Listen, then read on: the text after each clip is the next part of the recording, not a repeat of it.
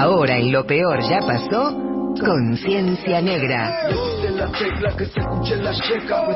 Porque negro no es una cuestión de pigmentación. Negro es una actitud mental. El análisis político de la actualidad en clave afrocéntrica con el licenciado Federico Pita. Buenas tardes, querido Federico. ¿Cómo estás? Buenas, buenas. ¿Cómo estás, Dani? ¿Bien? Bien, ¿y vos? Bien, todo muy bien. Me alegro. Contame un poco qué te trae por aquí un día tan horrible. Tremendo, espantoso, espantoso, espantoso. Que, invita invita mucho a quedarse en casa, ¿no? Sí, ah, claro, a quedarse en casa. Que, tenemos que tenemos que tenemos donde vivir. Eh, ayer se cumplió un aniversario. La verdad que lo que lo encontré de casualidad. Quería hablar de este tema, pero no sabía si coincidía con, una, con un aniversario estaba pensando en mayo, ¿no? Y cuando dice esta época del año, eh, es fácil eh, este ejercicio de memoria constante que tenemos en Conciencia Negra, reflexionar la gesta que, se inicia en ese 1810 eh, a lo que hoy después conocemos como, como Argentina, este proyecto que compartimos todos y todas eh, quienes habitamos este bendito suelo.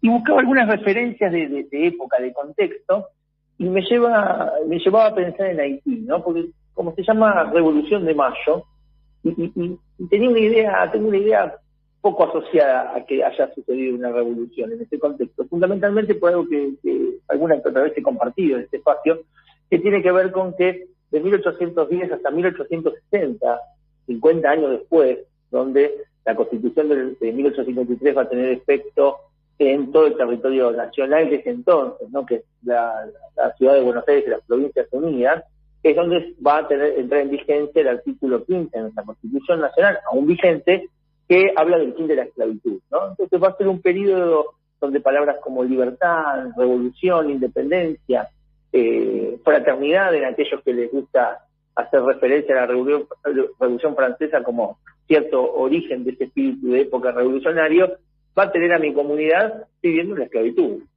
Entonces pienso, y algo que suelen decir, bueno, es algo común en la época, y eso me lleva a la constitución de 1805, la constitución imperial de Haití, ¿no? Aquella que protagoniza eh, de Salín y eh, Henry Christophe y toda la gente de Petión y tantos que lo acompañan en esa, en esa epopeya independentista y profundamente revolucionaria, ¿no? Y sancionan una constitución eh, que en su declaración preliminar tiene varios artículos, ¿no? donde el primero dice, el pueblo habitante de esta noble isla llamada Santo Domingo decide aquí formarse como Estado libre, soberano e independiente de todo poder del universo bajo el nombre de Imperio de Haití. Y el artículo 2, inmediatamente, la esclavitud es abolida para siempre, dice, ¿no?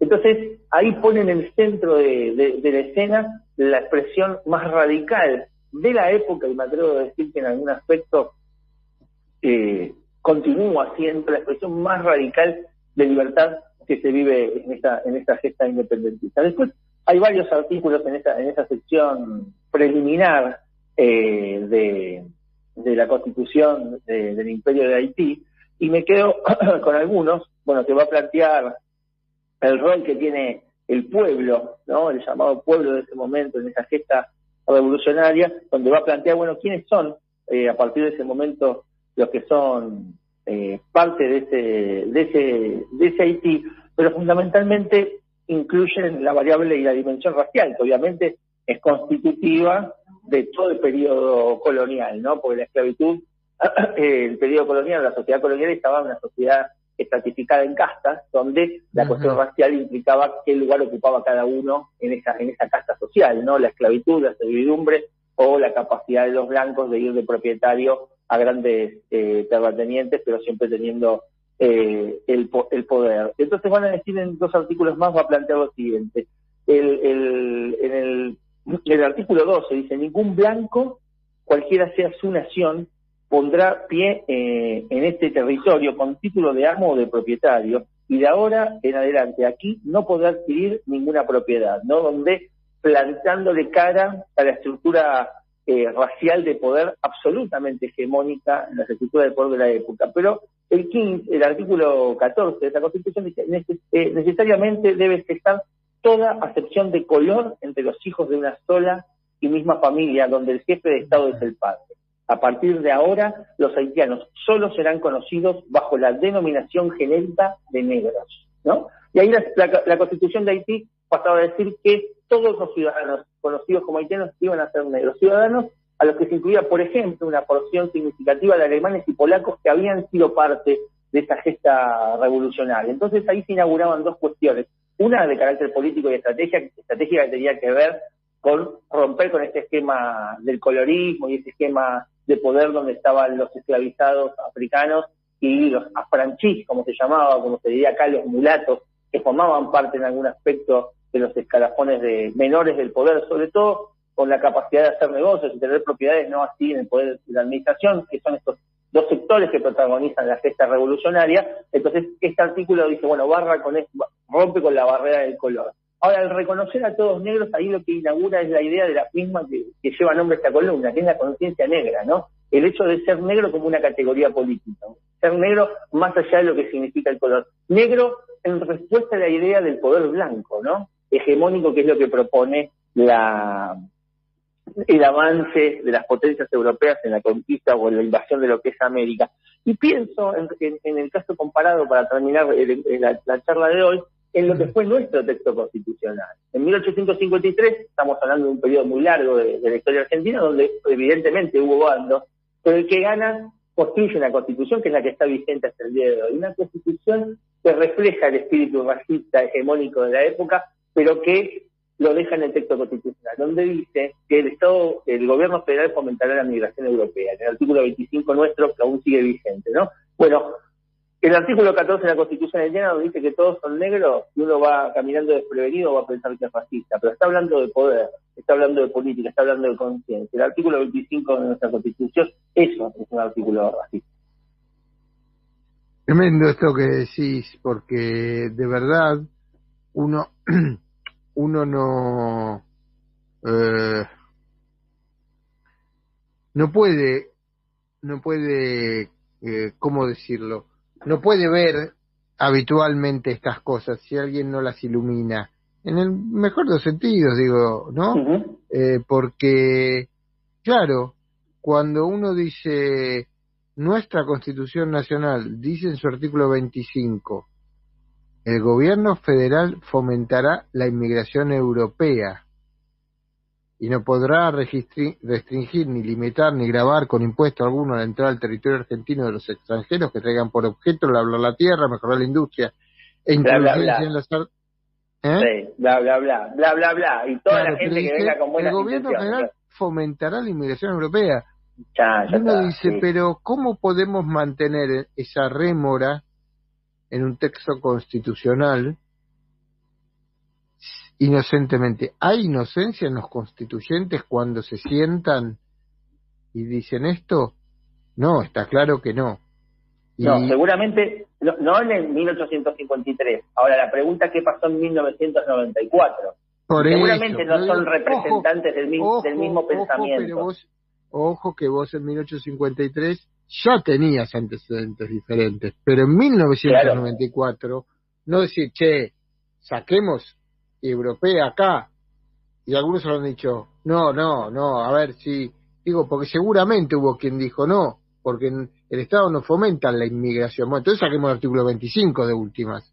la, la excusa en líneas generales de respuesta de eso va a ser como forma parte del cuerpo preliminar del texto constitucional, implica poner en cuestionamiento toda esa estructura preliminar, ¿no? Sería como la excusa de carácter eh, jurídico. Pero yo me, atrevo, yo me atrevo a decir, primero que no son los diez mandamientos eh, que, que, Jehová le sopló, Adonai le sopló al oído a Moisés en el monte Sinaí, seguramente no es el caso, pero más allá de eso, más allá de eso, la realidad es que vivimos, y hay una cosa que es más, más palpable y más inmediata, que seguramente hay un fenómeno más contemporáneo, más del racismo actual, que tiene que ver con la subestimación del poder político, el fenómeno y los efectos que continúa teniendo el racismo en nuestro contexto. Yo seguramente esos, eh, esos constituyentes de finales del siglo XX, después de, la Shoah, del Holocausto, después del apartheid, después de un montón de cosas eh, que, vivió la, humanidad y la que sabían, o nosotros mismos, lo que fue los crímenes de, Estado durante la última dictadura, digo, los horrores en, el, poder, pero fundamentalmente estos otros dos hitos que yo marcaba del siglo XX, como la Segunda Guerra Mundial con los, eh, los campos de exterminio de los judíos europeos y el, gobierno sudafricano de la apartheid. se ha pasado a un modo de eh, subestimación, de militancia del racismo por subestimación, minimizar los efectos, que hoy la pandemia, desde hace un año y medio, azota el planeta y como toda tormenta generalmente lo que hace al mover las aguas lo que lo que sale a flote es la mierda, ¿no? Y el racismo eh, siempre estuvo y mientras no lo combatamos abiertamente en forma frontal, directa y explícita y, no, y lo mencionemos una y otra vez, lamentablemente parece que siempre estará. Pero la clave es, digo, sacarnos este, este lastre y parte de ese lastre implica el ejercicio cotidiano de, de la memoria, de ir a la, de ir a la fuente. O sea, para concluir, en 1853 evidentemente no es que no había antecedentes, sino que evidentemente quienes hicieron esa constitución tomaron una decisión. La pregunta es hasta cuándo la vamos a tener. Me parece bárbaro. Te voy a tirar un tema que no es necesariamente no, porque recién ¿eh? vos hablabas de lo actual y qué sé yo, y pensaba, ¿sabes de qué tema no hablamos casi nunca? No sé si vos lo hiciste en alguna columna, ¿no?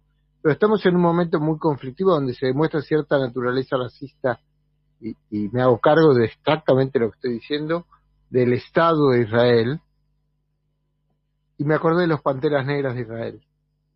Un, capítulo... ¿eh? Vamos a hablar de eso, dale. Un capítulo bastante poco difundido, ¿no? Y... Ah, el otro día me, pasaron una nota, una, una, foto, perdón, de Hugh Newton ahí en Palestina. Dale, vamos a enterar de eso, no hay problema. Me parece, me parece, creo que del libro Los Panteras Negras de Israel tengo dos ejemplares. Si vos no lo tenés, me comprometo a buscarlo. ¿Eh? Uno, y uno ya es mío. Y uno es tuyo, porque lo vi y me compré los dos. Dije, no, no ¿viste en una librería de usados? Dije, me los compré los dos. Dije, a alguien le va a interesar los voy a buscar, si tengo los dos. Es un libro interesantísimo, muy cortito, así que ya te digo, si los encuentro, uno es tuyo. Dale. Te mando un abrazo grande, que tengas abrazo un buen fin de semana. Un abrazo. Bueno, hablábamos sobre el final del programa con Federico Pita sobre conciencia negra y me parece que eh, vale la pena vale la pena repensar esto que dijo, ¿no? El artículo 25 de nuestra Constitución Nacional dice que el gobierno federal fomentará la inmigración europea.